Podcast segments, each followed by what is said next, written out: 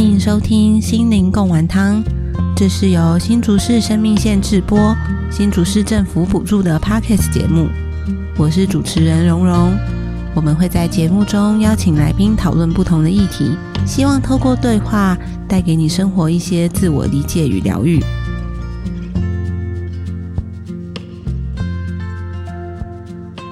大家好，欢迎收听今天的心灵共玩汤。就不知道大家今天过得好吗？那我们这一季的节目到今天这一集已经逐渐要迈入尾声了。那接下来会不会在下一季？我们不是很确定，希望会继续制作下去。这样。那今天呢，我们想要谈的议题是跟精神疾病有关的，所以我们邀请到了。呃，一个来宾林燕峰医师来跟我们一起录今天的这一集，然后谈一谈精神疾病相关的议题。这样，那欢迎医师。好，好，谢谢主持人介绍。各位听众，大家好，我是林燕峰。嗯，那医师其实有参与一个计划，叫做他全名叫什么？我知道叫工藤新一。哦，全名叫做呃工藤新一的。心灵侦探事务所，医生，你怎么可以自己就是卡这么久？对对，因为我很很很久没有讲这个题目，对我要稍微想一下，才比较确定一点的。嗯，对，我们其实是一个就是介绍精神疾病哦，还有一些呃大脑科学相关的，就是呃科普的影片这样子。对，所以他是会在哪里可以看得到这些影片？呃，我我们会在呃每周日早上在民视台湾台。就早上十点会播出，然后一次会播出两集，那一共有十四集，现在好像已经播到第七跟第八了，对不对？然后呃，就是电视如果错过的话，大概就可以从网络上看到，因为我们这个计划是跟呃泛科学合作，嗯，对，所以大家可以在泛科学的 YT 频道，就是每个星期五下午，他会把呃前一个星期天首播的那那两集就是上架，就直接上架全部这样，对对对，嗯。都可以好奇为什么要叫工藤新一啊？哦，这个，这个，这个，呃，有点难解释，因为今天是我我代表来了哈，就是其实我我是这个计划的主持人，我们是一个国科会的计划，嗯，对，那国科会它其实每年哦，它都有一个叫做科普产品、影视产品的制播计划。对，那其实它主要是因为国科会就是发展跟我们国家科学相关的，嗯，然后包包括研究，还有包括教育啊，嗯，对，那这个它其实是希望透过这个科普的推广哈，让大家对于某些科学知识可以更理解。不过过去来讲哈，就是我们很很。呃，如果讲到说科普，我们大家会想到可能就是什么物理化学啊、生物啊，对啊。好像我看之前的一些呃计划哈，大部分讲一些跟生态相关的，他们就会去去什么山里面，然后到海边啊去拍一些感觉是很美的影片这样子，然后介绍一些就是生物啊或者什么植物之类的，石虎啊、穿山甲，对对对对，大概大概是类似类似这样子。嗯，对。那我我我们当初看到有这个计划在征求，我们就是有比较异想天开一点点，我觉得好像没有人来做。就是跟呃心理或是跟精神健康相关的这样子的影片，对。那我自己，但我因为我自己本身是精神科医师嘛，哈，所以对这一块当然会比较关注。嗯，那我觉得其实是蛮蛮需要，也蛮有必要，就是让大家有一个呃，应该说是比较容易接受，或者是说比较容易看得懂的内容，而且这个内容它又必须是有一定的科学性跟严谨度。哦，对对，就是我们讲科普嘛，那就是科跟普这两个部分都要兼具。科就是指的它是内容是够科学的，那普就是它可以普及，就是大家看了都可以理解到底在讲什么这样子。我实际上就是呃，应该说大家其实对于心理健康，其实大家其实都还蛮在意的。对，大家其实。真的会蛮关注这个，我们才会有这个 podcast。对呀，对啊，对。那那只是说，呃，我像我自己感觉，就是说，哎，过去来讲，大家比较喜欢听什么样的主题哦？其实比较多是可能跟自己生活比较切身有关的哦，例如说，呃，家庭关系啊，就是我们前几集出现的嘛，婚姻啊，婚姻啊，职场上的人际啊，对啊，为什么我就是我遇到什么就很容易卡关啊，或者什么就类似这这这样子的主题？对，就因为因为那个可能是。可以帮助我们，例如说更了解自己，或者是说，呃，可以解决某些我们遇到的困难，或是我们某些困惑的点，可以被被就是稍微疏通。对对对对，哦，所以这个可能是大家比较有兴趣的。那另外一种形式哈，例如说像呃一些医疗人员啊，在讲述行医的经验。或是遇到哪些比较特殊的个案。哦，那有时候这个就是变成是呃一般人比较不理解，就是这个里面到底在做什么，所以会有点好奇，甚至会带一种猎奇的心态，对对对对，去去看那些就是哦，原来还有这样的人，跟好像看那种什么十大呃什么杀人犯什么之类，虽然这个举例有点太夸张，对对，就是就是一些我们一种是跟我们生活非常贴近的，一种是我们生活上几乎不会遇到的，就是很很很奇特，然后可能就是万中选一的那样子的个案那样的例子。啊，像二十四个比例那一种感觉，对对对，因为因为它比较有戏剧性嘛，比较比较多张力在里面，我们就会引发大家的兴趣。对，那反而就是像我们现在在做的这个东西哈，就是它呃有一点点像是卫教，可是卫教又太无聊、太枯燥了。嗯，对，如果如果呃如果你自己不是本身啊，或是你的家属可能有相关的疾病或是困扰，你大概不会特别想要去看。那甚至。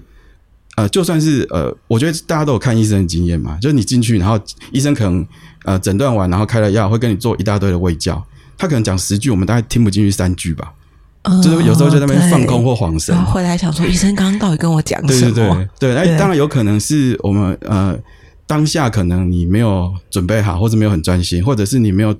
呃，具备很足够的背景知识，对对对，对。那医生有时候讲的很快，或者他他认为有些东西你早就知道了，嗯，对。所以就是讲这些应该稍微比较枯燥或者比较硬的内容哈，其实呃，大家就不接受度相对来讲不是那么高，嗯，对。那所以我们才想要尝试着去做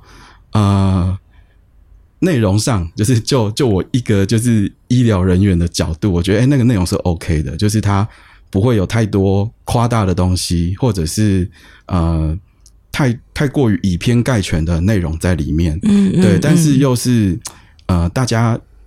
有机会啊，有机会让大家可以 可以愿意看得下去这样子。对，所以我们就尝试往这个方面去去做看看。不过，但实际上在做的过程当中，真的发现很不容易啊。对啊，对啊，就是就是呃，因为因为因为。我们大概就对于内容的部分，我们可以有一些掌握，或者一开始的一些设计。那呃，主要的内容哈，其实都是去访访谈，就是相关领域的专家。相关领域指的是可能精神科医师，对对，心理师，对，就相关的的专家。因因为因为呃，虽然就我自己本身我是呃精神科专科医师，然后我从事就是学术的工作，但是我也有我自己特别专精的领领域。嗯，那有一些东西我就是。略懂，但是也不见得就是完全的，就是呃掌握的这么好。对对，或者是完全了解，就是目前的最新的发展到哪里？对，因为有时候那个医学的进步是日新月异，对，真的。对对，那我们当然，既然它是国科会的计划，我们也希望带一点新的科技的东西进去，所以，所以就是呃，尽量都是访问到，就是我们国内就是相关领域就是最。应该说最最专精的的这些专家，然后来跟大家谈，就是一些大家可能有兴趣的问题哦。例如说，呃，我们有谈到就是忧郁症，哦，那忧郁症其实大家有很多迷思啊，就是呃，例如说，呃，其中有一集讲到是说，哎，有有一些老人家，哦，或者是我们其实临床上常碰到一些个案，他。我们真的做评估，他很明显就是忧郁症的。嗯，他会告诉你说：“医生，我一点都没有心情不好，我也没有什么烦恼，我就只是常常这里酸那里痛，然后睡不着。”哦，对我只是吃不下饭。也其实，在临床上你们评估他就已经对是忧郁症。呃，因为这是他自己本身的主观的感受，但是你实际的再去深入的去问，嗯，其他核心的本质其实是忧郁。嗯，哦，是因为忧郁引起他这些，哎，觉得这里也不对，那里也不舒服，这样子，嗯嗯，对。然后另外像忧郁症，我们就介绍了一些比较新的治疗方法。哦，传统上就是，呃，我们大概处理忧郁症就是药物治疗、抗忧郁剂的治疗。好，那如果说有必要的话，我们会加上心理治疗、心理咨商。嗯，那但是其实有一些比较新的疗法，就是已经呃，应该说研究出来也正在使用当中。哈，例如可能这几年大家比较常听到的，像那个 RTMS 重复经颅磁刺激。哦，就脑刺激的治疗，嗯，那以及就是呃，这一两年才刚引进台湾的，就是呃，那个 K 他命的的那个药物的治疗，K 他命的药物的治疗，对，它可以算是就是有成瘾的人戒戒断使用的，哎，戒瘾使用的，没有，应该应该是说，我我们对于 K 他命的印象就是它是一个成瘾物质，对。对，但是其实在不同的剂量哦，在比较低的剂量，它其实可以用来治疗。很严重的忧郁症，甚至是很高的自杀风险。哦，所以是把 K 他命它其实是视为就是治疗的方式之一。对对对对，那大家就会担心说，我用这个会不会就上瘾啊？会不会有不好的影响？不过那个使用方式跟剂量上是完全不一样的。那像现在台湾已经有的是呃，已经有药厂开发出来，它是跟 K 他命的结构很类似的。嗯，对，然后一个鼻喷剂哦，那就是可以呃，在对于就是比较明显的忧郁，甚至有比较高自杀风险的这群个案。就是使用上会有一定的效果，所以我们就是有介绍了这些比较新的发展，这样子，对，让让让大家可以更理解，对。那或者是说，大家临床上常关注的问题，就是说失眠啊，或者大家常听到一个名词说，呃，叫自律神经失调啊，啊，这个很常听，对对对对，我们也就大概都有做一些介绍，对，那就是用比较严谨的角度去讲这些东西啊。对，因为所以这个很丰富的计划哎。嗯，对，因为一开始的呃最初的那个想法就是说，我们在网络上搜寻一些相关的资讯哦，其实我们大概一般人不太具有那个筛选资讯的这样子的能力。嗯，对，哦，那那这个我们在做这个计划的时候，其实这件事情也是非常深刻，因为我们把内容设定好之后，然后。我们有导演嘛？那导演会先做一些企划，他就会把我们想要做的东西，先把一些东西列出来。那列出来之后，我们一看，哇，全部不行。所以导演他可能自己做了一些功课，可是你就知道，非专业的人他们已经努力的查着这些资料，可是就觉得，哦，真的就是一般大家接收到的资讯都长这样。这就表示说，大家上网可能会看到什么东西，就是就我们的角度来看，就是很多是不 OK 的。对，那这个我觉得这是难免啊。就是说，哎，例如说我们在。Google 好了，那什么东西会在前几笔跳出来？就是流量高的，嗯，以及有下广告的嘛，嗯，对，那那流量高，往往他一开始也是先下了广告，对，那什么样的内容需要下广告？当然是后面他有盈利或者是有收入，对，所以你为了盈利，或许你就必须要在呃某个点稍微夸张一点点。我们不能说他讲的是错的，对，但是他或许就是为了。帮助他自己可以有流量啊，对，有流量，或者是吸收到更多的客户或什么的，他必须要，对他，他必须要在某些内容上，就是 第一个是吸金啊，哈，第二个是要凸显自己的某些优势，这样子，对，所以那个相对来讲，就他不不见得就真的是最正确的的内容。那我想到一个很经典的例子，就是你如果身体哪里痛哪里不舒服，你去 Google，大概有八成的几率都是癌症，就是。就是我今天就头很痛，然后去 Google 就会查查，想说很有可能是罹患什么什么癌这样，就感觉是很像这个状态。比如说我今天如果心情不好，或我觉得我的情绪怪怪的，我可能上网搜寻，也真的都会接收到一些，它也不一定是错，可是它并不是真实的，可以等同我我的状态或我的需求。对，因为因为它其实并不是针对你个人的状况去做。一个比较全面性的评估，可能是一些很片段的资讯，对对对，但是我们很容易就是有点类似瞎子摸象，摸到什么就觉得是什么这样，对对，所以才会想说，哎，看能不能做一些比较系统性的的一些知识的内容，对，哇。医生好认真。其实我问这个问题最开始只是想问为什么是工藤新一？糟糕，我完全没有回答到你的问题。我想说，哇，好认真，好认真。我只是想问，说是小蓝派还是会员 I 派而已。好，哎，我我们叫功能新，是因为我我是我是这计划主持人啊，但我们有另外一位共同主持人。嗯，然后这个共同主持人他是计划的共同主持人，但是他是节目的主持人。哦，就是我我因为我先看一下那个影片，所以里面戴红领红啾啾的那个红啾啾跟蓝西装的那一位，对他他也是一位医师，他是那个呃台北心理和医院松德院区的医师，然后也是精神科专科医师，然后就林群医师，对，那就是因为他的这个，我们说他是，我们都私底下开玩笑，我们说他实力异于常人，就那柯南的那个那个介绍词啊，不是说什么他什么什么。哦，外表看似小孩，然后什么智慧却过于常人，对对对，之类的。那他就实力过于常人，他就穿着一件在那个试营业室买到的那个蓝西装啊，扮成那个柯南的样子。那那这主要是因为他他的工作哈，他在那个松德院区，他是嗯卫福部的那个药引示范治疗中心的执行长。对，那所以他要做很多就是跟药引相关的卫教跟推广。对，那所以他之前就曾经有自己尝试拍影片。哦，真的，对对对，然后就是去去介绍某些跟药引相关的知识，嗯，对，然后我们就觉得这个这个角色很有趣啊，对，那实力过于常对对对，我们就把它 我们就把它结合在一起，这样子，对，就就是呃，就透过他这样的角色，然后担担任主持人，然后来介绍这些我们就是精精神疾病相关的这些知识，这样子。啊，好，这是很不重要的好奇的。但是我觉得我刚刚因为前面其实呃，医生你也有提到，就是看诊啊，或者是呃民众对于去精神科，其实就是不太知道到底去要干嘛嘛。但其实现在治疗有很多种，所以我也蛮想要直接在这边就是请医生可以稍微介绍一下，因为我我们自己就是我作为心理师，有的时候也会。碰到民众，他们对于要去看诊是很抗拒的，或者是不同的民众分享他们去看诊的经验差异很大。有的民众说：“哦，我就是只是固定去拿药，甚至不用进诊间看医生。”那有的是会去诊间，可是可能只跟医生讲个两三句话就就结束了。那也有的医生可能会跟患者可能聊个十五二十分钟。对，那到底实际上，比如说患者去精神科。或者我们现在有的叫神经科嘛，他们去挂号之后，到底接下来经历的会是什么？那以精神科医师主要在做的工作会是什么？呃，就刚提到说，哎，好像看诊的状况差异很大，对，然后时间也差很多。不过这个当然都是取决于个案的状况，嗯，对。那当然就是每个医生的风格也会有不同这样子。不过通常如果说是第一次就诊哦，就以出诊来讲，大概需要评估的时间都会稍微比较长一点哦，因为因为可能就是。如果要做出比较呃比较好的又比较精确的诊断，嗯啊，或者是这这个都需要收集就是比较完整的资资料，对。那大家可能会好奇说，哎，那那大概精神科医师会问哪些东西，会谈什么？嗯，对，其实第一个当然是要看呃这次来看诊最主要的问题，最主要的困扰是什么。就是患者自己讲的，对他自己主诉，他自己自己觉得呃最最重要想要解决的问题是什么？会从这边出发，然后慢慢去做延伸。因为有时候是相同的主诉，可他背后的原因可能会差异是很大的。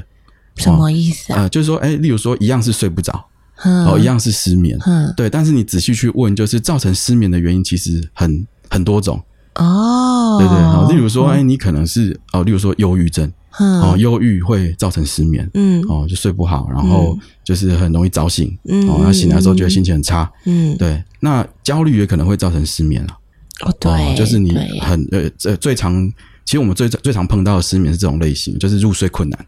哦，就是你快要你对，你觉得你现在应该要睡了，但是你却没有办法放松，然后就头脑转个不停啊，然后一直在那边担心说：“哎呦，怎么已经过一小时、过两小时都还睡不着？”哦，那这个就是一个很典型的因为焦虑所引起的失眠。然后他越在意这个睡眠的问题，他就越焦虑，就越睡不着这样子。对对，那还有很多其他的哦，例如说呃呃，有一些呃呃，有一些是例如说，哎，曾经有过那个。很重大的那种创伤的经验。哦，或者是说哦，例如说被吓到了哦，或者是哦有有目睹到一些就很很可怕的场景，对，那会因为这样子去影响到你的睡眠品质，你就会常反复的做噩梦啊，哦，那常好像会有一点点身临其境那种那种感觉，对，那这也影响到你的睡眠，嗯，好，那也有一些其他的，它可能不见得是精神科的疾病哦，例如说像有些神经神经科的问题，例如像腿部不宁症。然后就一直觉得就是哎，那个睡觉的时候那个脚哦就很痒。哦，然后就是你如果看他晚上睡觉的时候脚在那边踢个不停，哦，然后早上起来就觉得说哦好累哦，好像都没睡好这样子，对，然后再还有就是很多不同的呃睡眠的状态，有些是会梦游的啊，讲梦话的啊，哦，所以就是同样是主诉是失眠，他就说我睡不好，或是我睡不着。对，但是你如果仔细去问，他的很多不同的状况，一个是说它有很多不同的形态，那从这些形态我们可以去推断说可能是什么原因所引起的。嗯，对，所以所以背后的原因其实都很不一样。嗯，那我们就会从主诉出发，然后去进一步把这个东西先把它理清之后，那如果例如说我怀疑说，哎，他可能是焦虑，那我就会再把其他焦虑可能出现的一些状况。再问清楚哦，就问说，那你是不是还有哪些状况？有什么？对对对，A B C D E 有没有符合哪些条件？对对对，那这就是我们常说叫做鉴别诊断啊，就是说哦，同样的同样的表现，但它背后原因可能不同，那你就必须要再收集更多的资料。嗯，对。那有时候有些资料它也不是那么的准确，跟因为有时候个人自己主观的感觉。对，他他或者是说那是比较久以前的事情，在记忆上可能那么比较模糊，或是有一些扭曲。嗯，对，那你就要再从比较旁敲侧击的方式啊，把一些东西再问得更清楚，甚至有时候你需要其他人，比如说家人提供你更多的资讯。对，那问完这一次之后，常常我们还要再去问前面以前发生过的事。嗯，我我举个例子，就是说，哎，例如说我们这次看起来，OK，我们都问的很清楚，我们觉得说，哎，现在应该是处于一个忧郁的状态。嗯，但是我可能要进一步去理清，你是只有忧郁呢，还是你曾经以前曾经有过躁症？哦，那那就是又是完全不同两个诊断的，对，它可能是躁郁，也有可能是单纯的忧郁。对，那所以就是，嗯，对，就是大概第一次大概都要问的比较详细一点。这样大概要花多久的时间啊？呃，这个其实也也真的因人而异，对对，有一些是比较单纯的状态，嗯，对。那我呃，一般来讲，可能可能至少十到十五分钟以上啊，以上啊。有一些是真的状况比较复杂的，例如说他病史比较长，嗯，或者是有很多东西要要厘清的话，那有时候问到半小时、四十分钟也都有可能。对，所以我今天如果是一个觉得好，我要第一次踏入精神科或身心科的诊间的一个人。我要个心理准备，我今天第一次来看诊，可能我就要花十五二十分钟左右，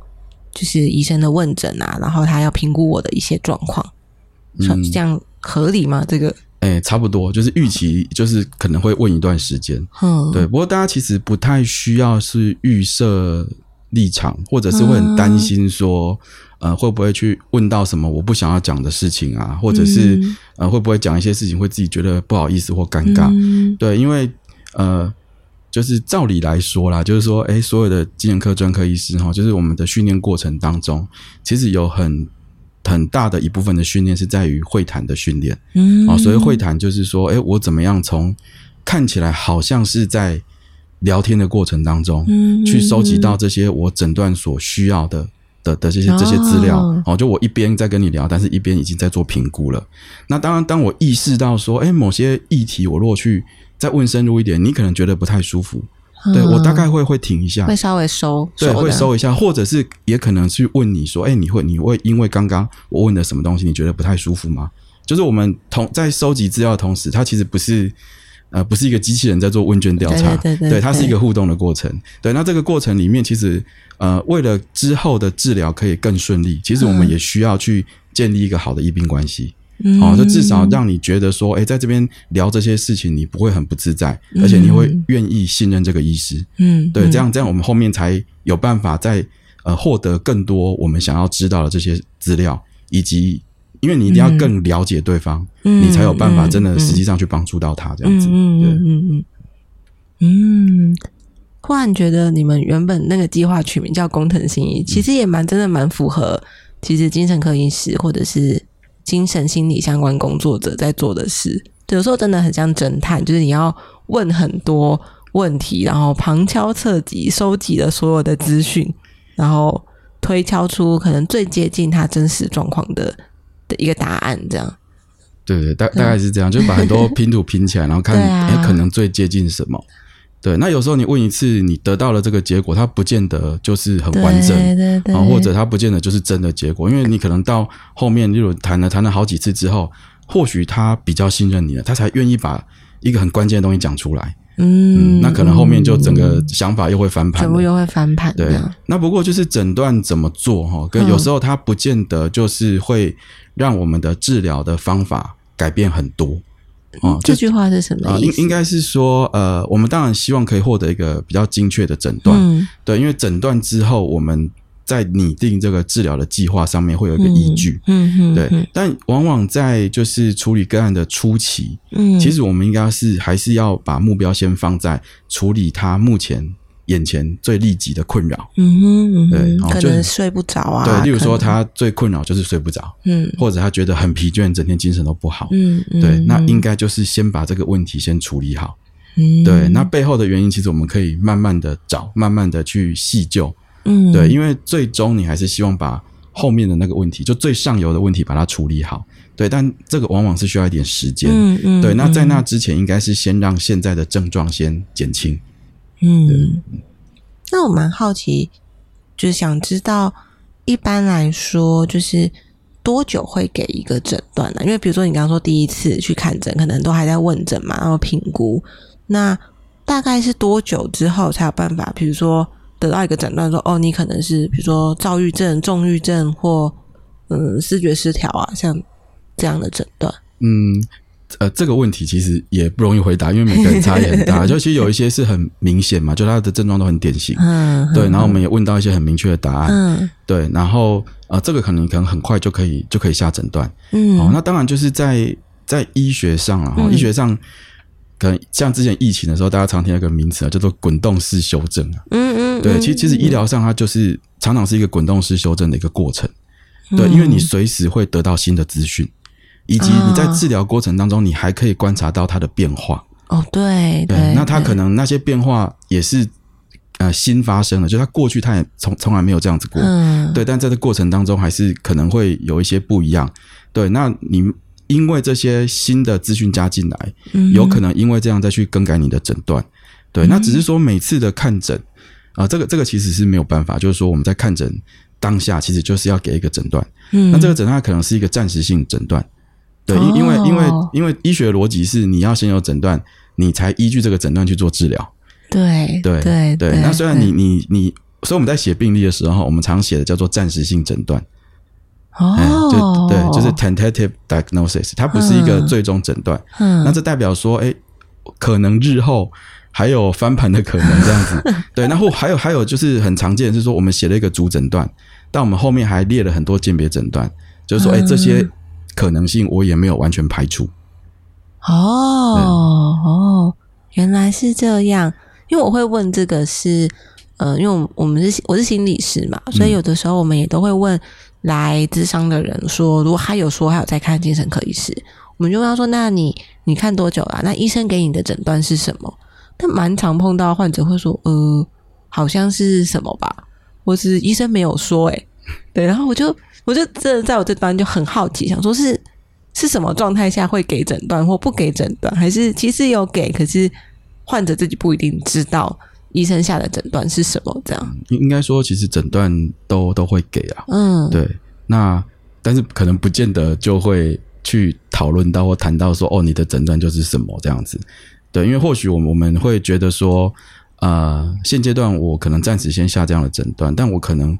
可能观察时间再长一点点的话，我可以更明确。嗯，对，所以不见得就会马上就是把那个诊断就就去告诉患者说，哦，你就是什么这样子。那另外另外有时候会有很多其他的考量，就是我们也会看情况，或者是每个患者不同的状态。对，因为有有些人他很在意他的诊断是什么，嗯，对，那有些人他很怕他的诊断是什么，对，嗯，我我懂，我懂你，我立刻可以想到某几个就是类型的患者，就是嗯，就有人很不希望自己是有诊断的，就是我有我有碰过这种，我想医生一定也碰过，就是拿到诊断，他有一种我好像真的被认证是生病的人了，跟就这件事情对他来说冲击蛮大。对，或者我们常会被问到说：“哎，我这样算不算很严重？对我我是不是病得很重？那医生，你看过这么多人，我算是排在哪里的？”哦，哎，我我也很常被问诶，他们会谈完会说：“大家进来也都会这样哭吗？就是其他人也会这样吗？我是不是特别严重？我我应该还好吧？我应该不是最严重的人吧？”对，就是就是呃，对，所以呃，应该是说大家对于疾病这个概念哦，就觉得自己生病了，好像它是一个很很很不好的一件事情。或者是好像被被下了某个诊断，就好像呃，应该是说我们常讲叫标签化了，好像被贴了一个不好的标签在身上。嗯，对，那那就会很不希望，很想摆脱这样子的东西。对，这是真，这对我觉得真的聊到这边真的，因为我觉得我自己在嗯工作的时候，我又碰过两种类型，一种当然就是我很不想要拿到诊断，就是就是包含那个标签化或污名化，或者是。就觉得啊，那我就没有办法再说我只是最近过得不不太好或心情不好，而是我好像要有一个新的身份，是我可能是个忧郁症患者或躁郁症患者。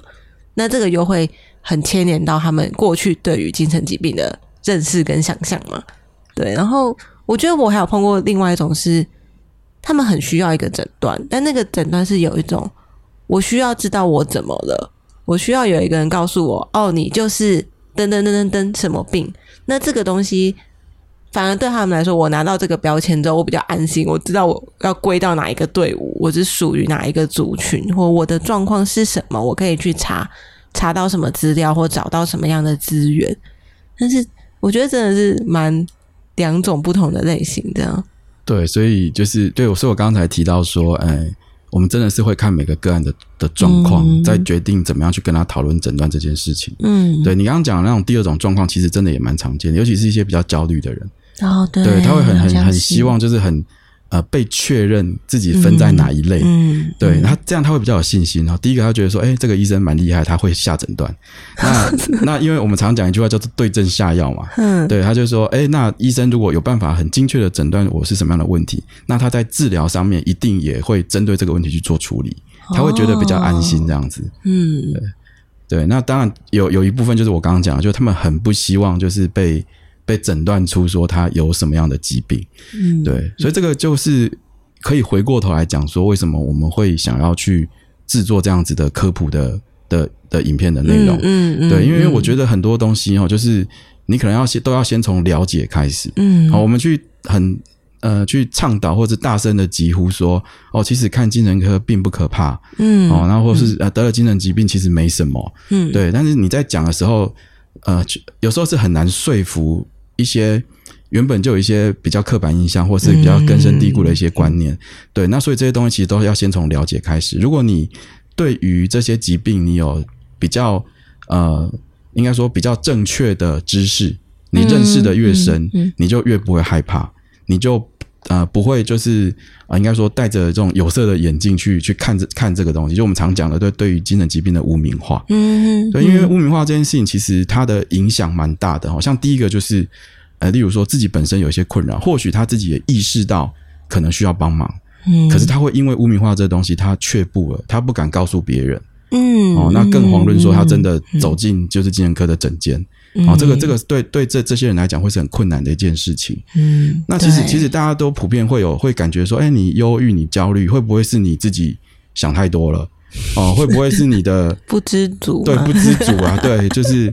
对，那那或者是说，是不是你自己抗压性不好啊？这些话都真的很常会出现。对，那你看，我们有时候一些忧郁的朋友，他本身因为忧郁的影响，已经让他很自责或者很没有自信了。嗯，对，那这些东西又更加重了他的自责，他就会觉得是他自己不好，是他自己的问题。嗯，是我自己没有把自己管理好，我没有控制好。是，嗯，然后也不太敢跟其他人讲，因为如果我已经听过其他人对于忧郁症或精神疾病是这样的评论了的时候，我就会很难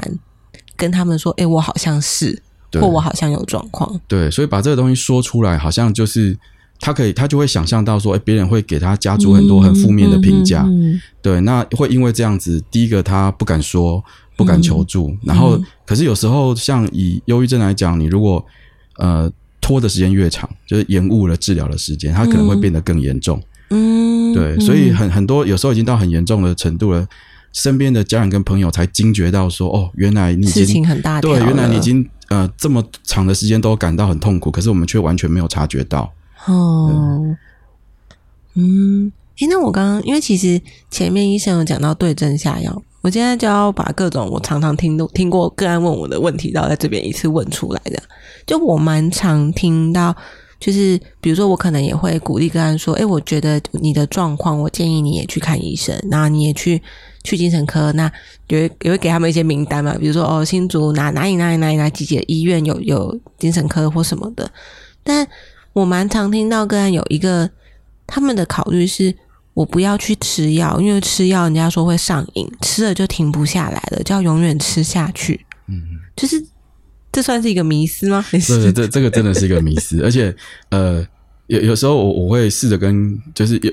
这个这个，其实，在临床上真的很常碰到。对对对。哦，那那最常见的一种状况就是说，他呃来看诊，然后服药一段时间，嗯，其实已经都改善了，嗯，好，那改善之后，他就说，哎，我不要长期吃药，他就自己停药。那他一停药之后，他感觉不舒服，他就会来跟你说，你看，我就说这个药真的会上瘾，我现在不吃真的不行。哦，那但这这件事情的逻辑其实是倒过来的，就是为什么在这个时间点、这个阶段，医生要开这些药给你呢？是因为这些药是对你目前是有帮助的，针对你目前的对，因为你现在需要它，所以我们才开。嗯，好，那所以你现在如果不吃它，你就变得不舒服。嗯，对，那这不是回过头来证明了开这些药其实是是对的吗？嗯哼，对，可是可是就是很多人会把它想成说。我不吃就不舒服，是不是就上瘾了？是不是就戒断了？对。哦，对，但其实逻辑上不是这样啊，哼对不对？那当然就是我我相信这是大多数人都会有的疑虑嗯。哦，就是呃，因为说真的，就是这是人之常情，就是将心比心。如果是以我来讲，例如说我感冒了，嗯。那我感冒我去看医生，那医生开给我的药我都会乖乖吃嘛？其实不会啊，我一定觉得说，哎，我今天鼻塞好一点了。像比较没有塞了，对对对。我今天没有咳嗽了，那就就就算了不用吃了跳过就算对。了啊，两天没吃就算了啦。对，当当然这个例子不是很好啦，因为感冒的药它就是处理症状而已，对对，它就是它没有真的治疗效果，所以你可能休息几天，然后等那个症状过去症状过去了了就就 OK 了。对，嗯。那只是说呃呃，我们要每天这个按时的服药，其实本身是不容易的一件事哦。嗯，对，嗯所以我我这个东西我我们都是可以理解的。所以在药物上面哈，其实我们会跟个人做讨论哦，就是说，哎，我们当然有我们心目中哈最理想的服用药物的方式，就是针对你的症状，嗯针对你的作息，嗯其实你怎么吃会最好。对，但有时候其实要搭配每个个案不同的状况。例如说，有人他觉得他在工作的时候，哦他就不想要吃药，哦或者他会忘记，嗯，哎，他想要哎集中在一次在睡前吃，他觉得这样比较方便。嗯，对，那我们会会视，状况去做调整啊，哈，就是让他在服药上面不会感觉到有很大的负担。嗯，对，那再来就是说，像刚刚很多对药物的迷思，其实也是应该要在啊、一开始在开药的时候就把每个药物它的作用跟目的讲清楚。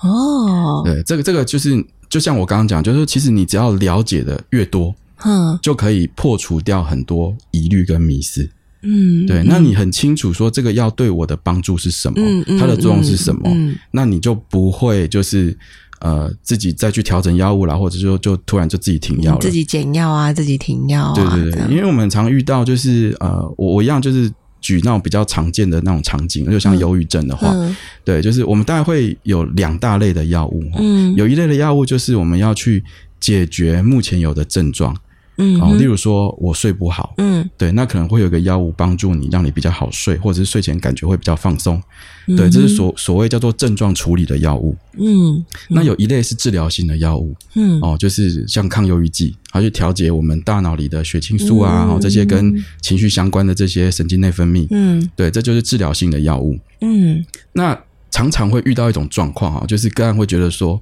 我吃这个睡觉的药哈，吃了有效嗯哦，所以我想要继续吃这一颗就好了。哦，我药少一点。嗯哦，那另外那个那个那颗那个有吃没吃，好像没有什么感觉。嗯哦，就是那那就那这颗可不可以就不要？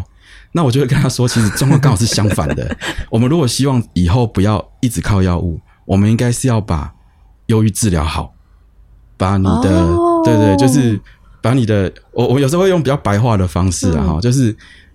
这一颗是让你睡的，就是治标不治本；另外一个是调体质的。应该是让你的体质调好，你以后就不会有失眠的困扰，你才不需要吃药。天哪！我要把这段话就是注记起来，然后背起来跟我的个案们说，因为我真的也很常听到个案会说，我去看医生，但是医生给我这些药，但我只有吃睡前的那个，因为这样我才能好睡，其他的我就没有吃，他们就自己不吃，其他好像没有什么用嘛。那可能对会去看诊，也不会跟医生说我没有吃，他们就继续看诊，继续拿药。嗯，医生会知道吗？我们要自己问，大大部分都要自己问啊。嗯但问的就是通常他呃也不会骗我们啦，就他每一次他就会讲，但他不会主动说。嗯欸大部分不会主动说，但是我我我如果是我个人的习惯，我会问，嗯我会问说你要怎么吃。但当然我不会去问说你老实说你有没有吃啊，这个有点像在问案。我我会用比较委婉的方式例如我就问他说，哎、那我开在睡前的这颗药，你大概都几点吃？嗯哦，那你是两颗一起吃吗？嗯，哦，就是 就是呃一一一颗而已。对对，他说他就会说哦，没有，其实我只有吃一颗，这样就就会就会把话套出来这样子。哦，对原来是这样。因为真的我，我刚那个场景我也好常碰到，他们真的就会说，我就是睡不好啊，啊吃那个睡眠的有用，所以我都有在吃啊。啊，另外一个就就我就有去看医生，有拿啊，就没有碰那 嗯。对，有有时候也会就是你可能看了这个个案看了半年，嗯他突然带了一大包药来给你说，哎，这些我都没吃，是不是不要浪费？好好勤俭。对，那就就所以就是呃，最好的做法其实就是把每颗药的作用、它的目的清楚讲清楚。对，哦，就是都都一样，就是说，当你越了解，你你你对于应该说你的对于这些呃实际的状况，你的掌握度越高，你就不会自己有很多的担心跟焦虑在里面。那我想延伸发问，因为我蛮常也另外碰到一个状况是，他们去看诊了，然后拿药，可是药的副作用对他们来说就是吓到他们了，就是蛮常听到的，比如说吃了药整天昏昏沉沉，然后没有办法集中精神，或者是我有时候碰过一些是他们的工作可能蛮需要用脑或者是创意，但他们觉得吃了药之后没有感觉了，然后。没有办法做他们平常能够做得到的事。嗯，就这个医生，你应该也蛮常对对对，这个这个非常常见。对，那那这个你会怎么回应他们，或怎么跟他们说明啊？对，所以，我们长期一直在讲哈，就是在在倡议说，我们呃，若以忧郁症来说的话，我们希望忧郁症可以好好的接受治疗。这个在在几年前哈，就是我们有去做了一些调查。哦，然后也有去看呃健保资料。那第一个，我们发现说，如果以因为以忧郁症在人群在人口当中的那个盛行率哈，基本上呃应该是都是差不多的。但是我们跟国外的资料相比，我们发现，在健保资料里面，实际你有因为忧郁症去接受诊断跟治疗的这个比例，其实是远低于我们预期的，就是在人群当中它。人口当中一定的这个忧郁症的病，所以差别多少？一一般应该应该，我记得是十分之一，是吗？嗯差不多，差不多。对，但但在台湾来讲，其实是不够的。就所以我们说，第一个在台湾的一个现况是叫做诊断不足啊，就很多他其实应该是有，但他没有接受医疗的协助啊，就诊断不足。那第二个就是治疗不足，治疗不足就是说，哦，当然你没有接受诊断，就不会接受治疗嘛。对对，但是有一群人，他是其实他已经。呃，下定决心了，然后也好不容易突破了某些心理障碍，他愿意去就诊，对，可是会在一开始的时候，因为药物的副作用，就让他对于治疗却步。对对，那这个真的很常见，这其实也是我们在治疗上一个很大的限制。也就是说，像我刚刚提到，像抗忧郁剂的效果，嗯，它它需要时间，而且那个那个感受不是那么具体。不是说，哎，你吃了就好睡，这么这么具体，那个因果关系很容易去把它推出来。嗯，那你的情绪和、心情是慢慢慢慢的恢复，而且你可能要连续服药个两周以上，效果才会慢慢发挥。对，所以很常见的状况就是，真正的治疗的效果还没出来，可是副作用先跑出来了。嗯，对。那对于一般人的感受就是说，哎，我吃了这个药，不但没有变好，反而变反而变得更糟。对对，那会因为这样子就就就是自己就暂停治疗了。这这其实很常见。嗯，那这个其实不光是台湾这样，其实如果说就全世界的，就从那个实际的那个资料我们去看哦，嗯，就是。有三分之一的个案，嗯，其实他是治疗一个月之后，他就自自动就停止治疗了，嗯嗯，对，那那这个当然就是药物治疗的限制，嗯，那我们有几个做法可以去减少因为副作用所造成对治疗的影响，嗯，一个是说，哎，就跟刚刚讲的一样哈，其实你一开始就要讲清楚，嗯，哦，就是就从医生的角度，你不要担心说我跟刚才讲的这个药有副作用，他就不敢吃了，其实不是，他既然愿意来了。他就想要好好的接受治疗，应该是在一开始就把可能会发生的副作用都讲清楚。哦，对，这好重要哦。遇到的时候才不会那么的害怕，或者是遇到的时候才不会那么的困惑。对，因为我对我真的碰过、听过蛮多例子，是他们就是吃了药，然后对那个副作用很惊慌，就怎么会这样？我是不是不适合吃药？或者这个药我我不应该吃？然后他们可能就就真的吓到，可能吃了一天两天就停了，就放在那里。嗯，对，而且通常就是如果是比较明显的副作用哦，有其实有蛮大比例的一群人是会随着时间，那副作用会慢慢就减轻了。哦，就刚在刚开始服药的时候，呃，因为身体需要一点时间去适应它，所以一开始副作用比较明显。嗯，好，尤其像很常见的抗忧郁剂会有肠胃道的副作用。会觉得恶心呐，哦，就是这种这种感觉。可其实就是你吃个几天之后，它慢慢会比较好。对，那所以第一个很重要是要讲清楚。那第二个其实是可以跟个人讨论哦，就是我们先从比较低的剂量先开始使用。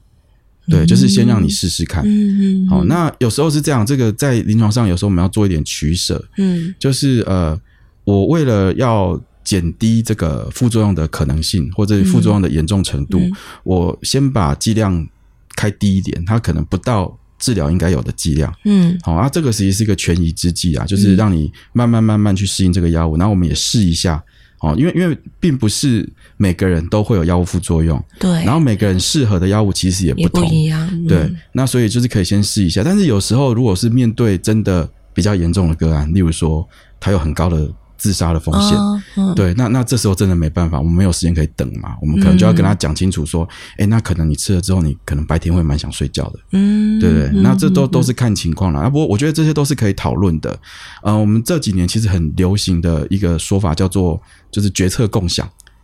哦，就是说以往的做法是，呃，因为医生他比较具有这个医疗上的知识，嗯。他知道说，哎，选择什么样的治疗方式或选择哪个药物，可能对你的状况是最适合的。嗯，可是这是我们从我们很自己的角度去看这件事情，嗯嗯嗯。而且可能只是从单纯从疾病跟症状的角度去看这些东去看这个东西。但有时候我们的治疗其实是要配合个案的生活，哦，对，就是因为他的作息。他的工作，他的工作他的，对他的需求是什么？然后他最需要帮忙的是在一天当中的哪个时段？哦，对，那还有是说，哎，有些呃各种不同的副作用，哪些是他可以接受的，哪些是他绝对不能接受的？嗯，哦，所以我们会做所谓决策共享，我们把很多东西就是呃跟他一起讨论。嗯哦，例如说我们目前有哪几种治疗的方法，我们一起盘点一下。嗯，哦，那可能这些会对你带来哪些影响？嗯那有哪些可能的副作用？然后我们一起共同来决策说，哎，可能怎么做是最适合你的。哦，原来还有这个，我觉得这个听起来真的很重要诶，因为像我自己在工作的时候，如果碰到这样的状况，嗯，我我自己这边会会跟个人讨论的方式比较会是，诶，如果你今天吃了药，你去看诊吃了药，然后这个副作用真的让你很不舒服、很强。然后大多数我听到他们就会觉得，那我不要再去看医生了，就是我觉得看医生对我没有用。但我通常会鼓励他们，就是你，那你立刻再去挂回诊，你不要等到医生帮你约，比如说你什么一个礼拜或一个月，你就立刻回诊，然后去跟医生说这个药对你来说副作用很不舒服，那就跟医生讨论，比如说减药或换药。然后我会跟他们说，就我所知，就是就同一个症状确实有很多种不同药物，那每一个人对不同药物的副作用的差异很大，所以医生可能也不不一定能够知道说今天这个药开给你，你的副作用是怎么样嘛。所以我们现在已经知道了，好，你的副作用是这样，你没有办法忍受，那你立刻回去跟医生讲，那请医生帮你开新的药。嗯，就我都会是这样子跟他们说说服他们，对对 对，因为我不想要，我也不希望他们就这样断掉，因为我在在我的观点，我觉得智商是治疗的其中一个方式，但呃，看诊用药也是一个，它其实是可以并行的，而不是说只能择一，或者是呃，就是就就我不希望他们就这样断掉这这条线，这样。对，对因为真真的就对于就是像忧郁啊、焦虑啊，我们的理解，呃，它本来就是生理、心理，嗯，哦，嗯社会嗯就是它是、呃多重的影响啊，对，所以从不同的角度去切入，然后就嗯都、都会有，就是都会有帮助这样子。对，那药物上的概念，就是的确就像您刚刚提到的，呃，有时候我们真的要花一点时间哈、哦，去嗯寻找出最适合你的这个药物的组合。嗯嗯嗯，对，那呃，这这个应该是说，这个还是我们的目前就是比较困难，而且比较难突破的一个点，就是说我们没有很好的方法去决定说，就一开始就可以判断说什么药是最好的，是最适合你的。对，那既然有这么多种不同的药物，它就是它有它的优缺点，然后也有就是适合每个不同体质的人这样子。嗯嗯对，那像我们这几年在医学上，我们很很常讲一个叫做精准医学和精准医疗。嗯，对，好，嗯。例如说，诶，有一些发展比较好的科别，例如说像癌症啊，好，啊。癌症我们可以透过就是呃，我们去拿这个癌细胞嗯去看它组织，嗯然后去看它的这个基因的变异，然后，去选择最适合你的化化学的药物、化疗的药物。嗯哦嗯，那那这个就是呃所谓的精准医疗，就是个人化医疗。嗯对，嗯。那精神科这个我们当然一直都在研究当中，就是嗯。也都持续是在研究上都有一些进展，但是实际在临床上，目前限制还是蛮多的。我们大概没有办法说，我们抽个血，或者是做个、啊做个那个脑功能的影像，嗯哦，就能够判断说，哦，哪个药真的最适合你。对，那嗯这个其实刚好是我自己的研究领域啊。哦，真的哦，对对对，那我嗯我们在影片里面也有一集是提到那个精准医疗。啊，就精准精神医疗。那也有提到，就是说，哎，精神科的疾病会不会遗传？嗯，哦，那我们透过遗传检测，能不能帮助我们去选择比较适合自己的治疗？那请问现在现在目前的答案是现在？目前的答案就是 还没有办法，就临床上的应用其实还没有办法那那会。遗传吗？哦，遗传遗传其实是会哦。那这个、嗯这个这个问题其实不能这样回答啦，应该是说，呃，遗传的因素对于得到健康疾病的风险是有影响的。嗯，对，那当然每个不同的疾病的影响是不一样的。嗯嗯，哦，例如嗯。说有一些呃，我们所所所谓叫做生物性比较强的疾病，例如说视觉失调。啊哦，或者是双极性，就是躁郁症。嗯。哦，他们这这这一类的疾病，它的遗传的呃占的比例是比较高的。哦，我们我们去计算，统计上去计算所谓的遗传度，它可以高是多高？可以可以到到八成以上，八成的意思是是指什么？就是遗传因子占的比例，它对于会不会离病所占的影响，就是如果是遗传跟环境两个加在一起的话哦，遗传占了大概八成。但这不等于说我我今天如果我的家人有躁郁症，比如说我的父母有躁郁症，我有八成的几率会得，不是这样呃，不？是这样，对对？不是这样。呃，这个呃，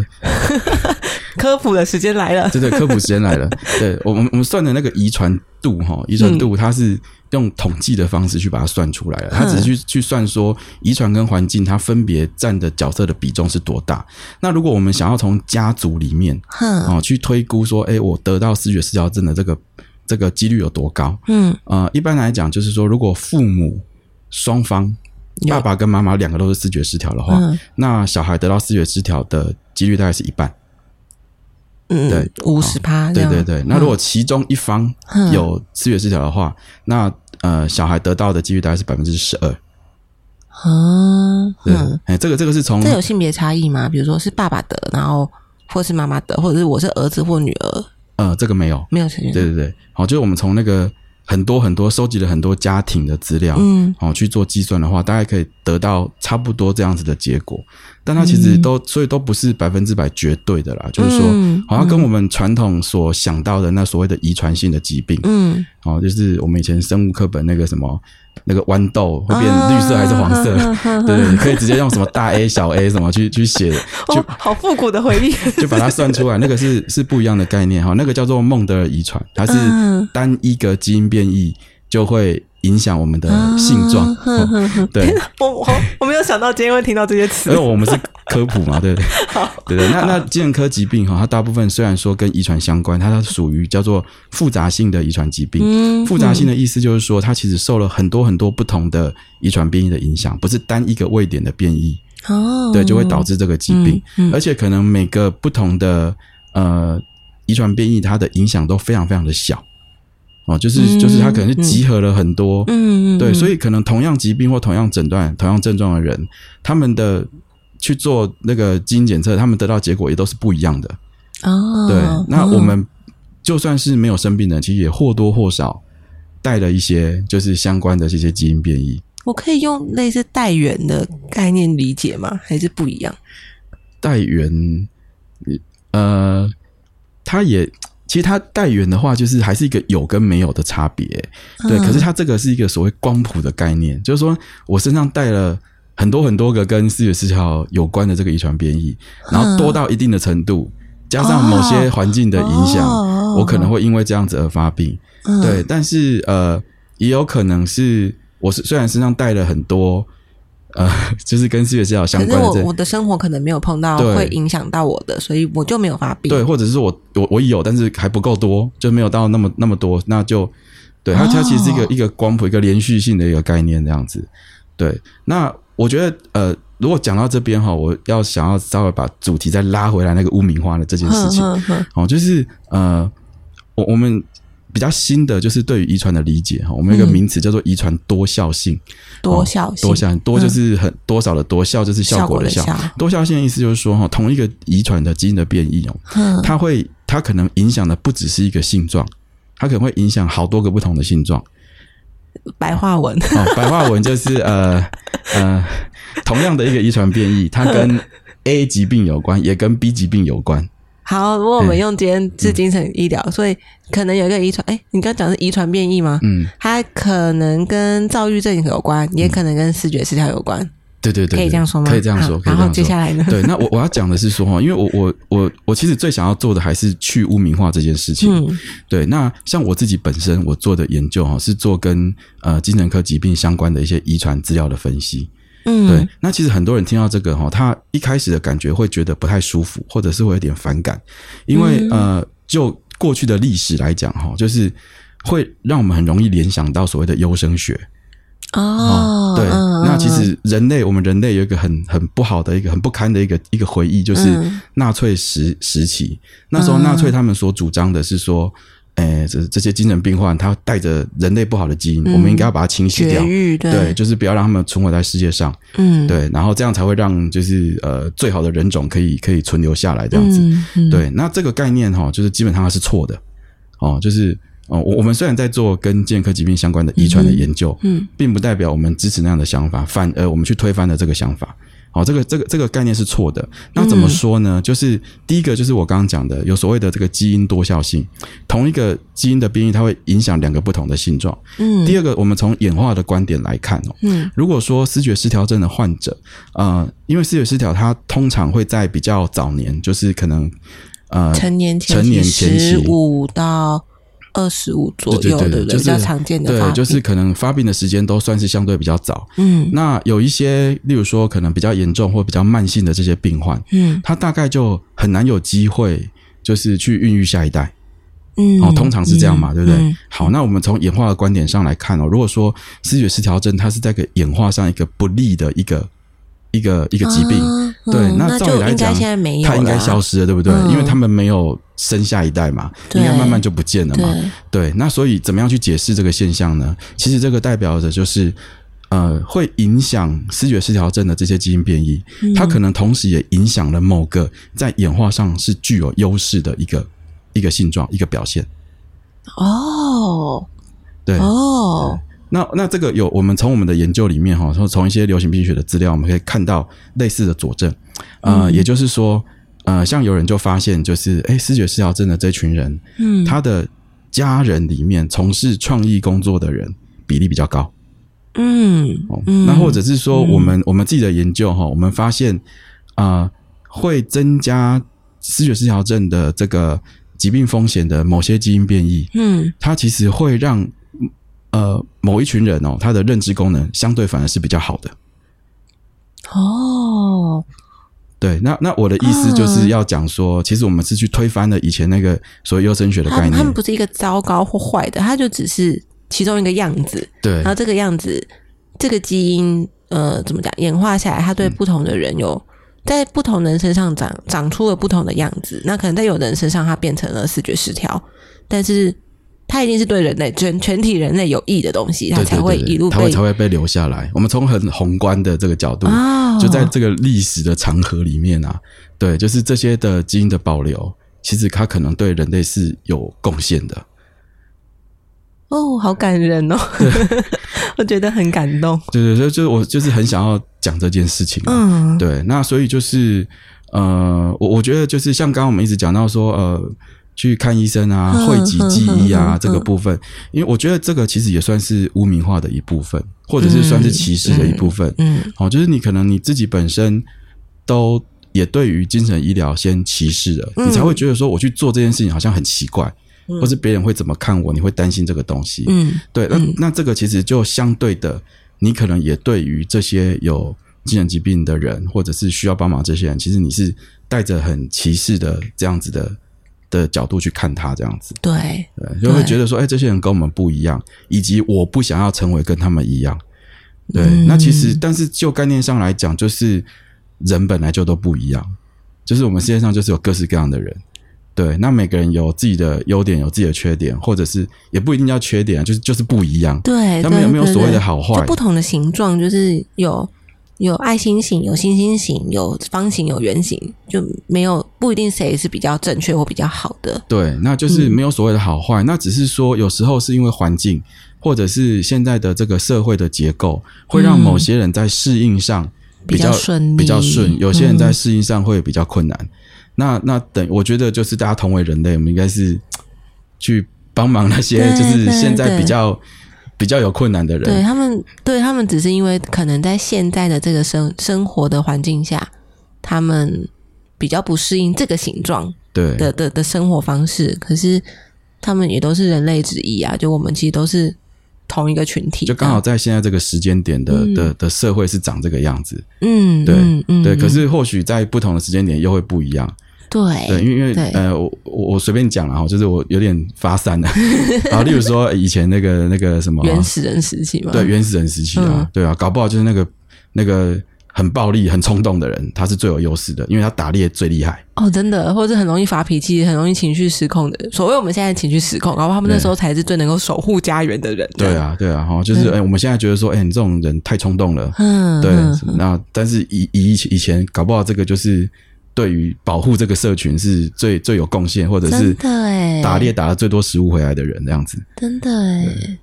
哇，天啊！我觉得今天聊到这边，觉得就是嗯、我刚刚没有料到科普可以科普的这么感人，哦。对，但确实会有一种，哦，从这个角度去理解的时候，就就真的会觉得那些可能我们现在觉得他们是生病的人，是甚至比较难听的，就比如说他们是疯子，他们坏掉了，可是他们其实都跟我们是一样的啊，只是我们我们每个人身上带的，我不知道这样解释对不对啊？就是我们每个人身上带的那个遗传的因子有一点点不一样，每个人的组合比例是不太一样的。但是可能他有的我们也有，或者是我们有的他可能也有。对，那就只是在现在这个生活，或是他的人生中经历了什么，或碰到了什么，让他成为现在我们看到这样。嗯，但是，嗯，对啊，就是没有必要分类，或者是用歧视或者是奇怪眼光看他们，因为他就是可能也有很多就在你生活周遭，每天可能跟你相处、跟你聊天，你没有意识到，但他们可能也是有他们的辛苦或需要我们理解跟支持的人。对，就是、嗯呃，我们在帮忙别人的同时，就是其实可能或许别人也对我们有帮忙，只是我们不知道而已。对。对，然后不同的人他是用自己不一样的方式在贡献给人群。嗯，哦，嗯例如，说，例如说，呃，忧郁症好了，嗯，那那像我们很知道很多呃文学作品、艺术作品，对对对对，如果他他名的文学对家，对，如果说他不是这么的易感，嗯。对，就是他的就是心思这么的细腻，然后很容易被触动，或者情绪这么的呃奔放，好了，对对他他丰沛，对对，他没有没有这样的作品啊，那这些作品其实是丰富了我们人类，对对对对对，所以就对只是说用不不同的方式在在贡献给给社会这样子。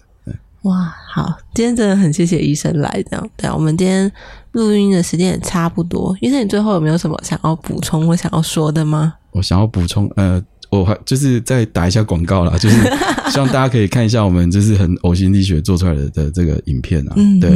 哦，那呃就是呃每周日早上在民视台湾台十点，好，然后就是在呃泛科学的这个 YT 频道，哦对就工程工程新一的心灵侦探事务所。对，那我们有十四集，就是呃跟精神医学还有大脑科学相关的这个科普的影片。嗯，哦，那就是呃很多东西就是我刚刚讲的，你越了解，嗯。哦，就是从很多东西的起点都是了解，哦，嗯。包括你怎么样呃接纳别人，怎么样帮助别人，或者是怎么样接纳自己，对，嗯就是或者是嗯。怎么样寻求帮助，嗯嗯，对，就是很多就是从了解开始这样子，对，那就是希望可以大家可以愿意去观赏了，再给我们多一些指教这样。大家去看一下尺度异于常人的意思是。是是，对，光光是这个就就，因为我一开始讲大家对猎奇的东西比较有兴趣，我们也只好就是稍微媚俗一点这样。就是光去看就值回票价。然后，因为我们这一集上架的时候，可能民视那边已经看不到，但大家去 YouTube 搜搜寻，直接搜寻工藤新一找得到吗？哦，可以功能心找但心是是心是呃心心里的心心里的心，医生的医生的医，对对嗯对。好，就你上 YouTube 你就找工藤新一就可以嗯找到了。对，欢迎大家去收看。那今天就很谢谢医师来，谢谢谢谢，大家拜拜，拜拜。感谢你收听本集节目。如果你喜欢，欢迎留下五星好评，或者在留言分享你的心得。我们下集见。